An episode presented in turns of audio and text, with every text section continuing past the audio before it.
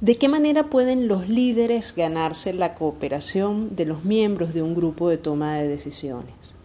Esta es la pregunta que se hace Tom Tyler en su artículo acerca del liderazgo y los grupos decisionales. Para contestar la pregunta, el autor considera los dos grandes tipos de motivaciones que pueden guiar el comportamiento de los miembros de los grupos decisionales. Un primer tipo de motivación tiene que ver con ganar recompensas y evitar castigos. En este sentido, el líder puede influir en este tipo de motivación a través del control de recursos o los mecanismos de vigilancia. El segundo tipo de motivación tiene que ver con las actitudes y valores que moldean lo que los miembros del grupo quieren y consideran que deben hacer. El líder a este respecto puede buscar influir en la creación de actitudes y valores. Desde el inicio, Tom Tyler nos plantea que de las dos motivaciones la que tiende a ser mucho más fuerte y poderosa es la segunda, la que está conectada con las actitudes y los valores. Concretamente, para ganar la cooperación de los miembros del grupo, eh, el, el líder tiene que jugar un rol fundamental. De hecho, ganar esa cooperación es una de las tareas esenciales del liderazgo no se trata solamente de tener autoridad, sino que es necesario que esa autoridad sea utilizada efectivamente. ¿De qué maneras concretas se expresa la cooperación de los miembros de un grupo decisional hacia el grupo? Bueno, una manera es evidenciando comportamientos deseados. Entendemos por comportamientos deseados aquellos que favorecen las actividades del grupo, aquellos que promueven el funcionamiento y el buen desempeño del grupo. La otra manera de expresar esa cooperación es a través de la disminución o el abstenerse de comportamientos no deseados, entendiendo por estos aquellos que desfavorecen las actividades y el desempeño del grupo.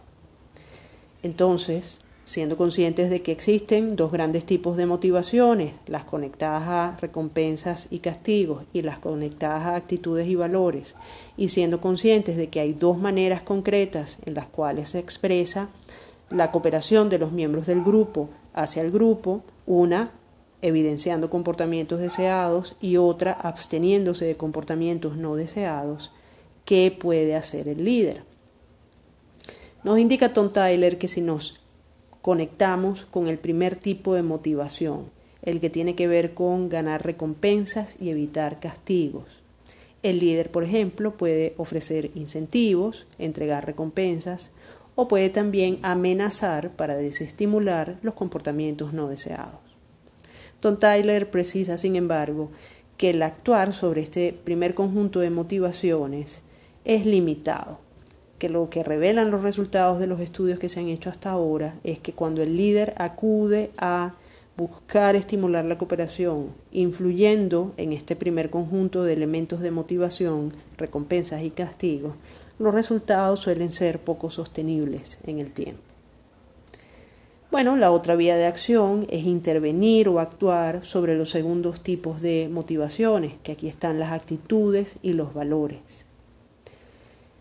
En relación con las actitudes, las actitudes de los miembros del grupo los llevan a buscar a hacer lo que es deseable. Y dentro de estas actitudes el autor comenta, bueno, el hecho de que a las personas les gusta realizar actividades que disfrutan y que de alguna manera consideran intrínsecamente valiosas.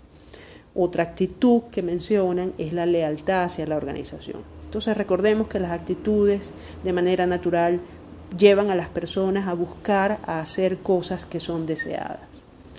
En relación con los valores, los valores más bien nos ayudan a abstenernos, a evitar hacer cosas que no son deseadas. Y entre los valores que destaca el autor están la moralidad personal y la legitimidad. La legitimidad en este caso conferida al líder, por ejemplo.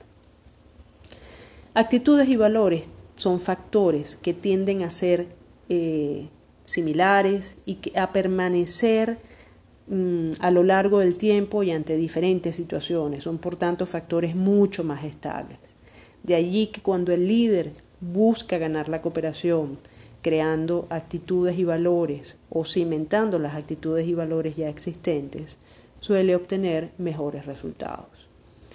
En definitiva, el artículo de Tom Tyler apunta a que los líderes pueden buscar ganarse la cooperación de los miembros del grupo, actuando sobre todo ante este segundo conjunto de factores de motivación que son las actitudes y los valores.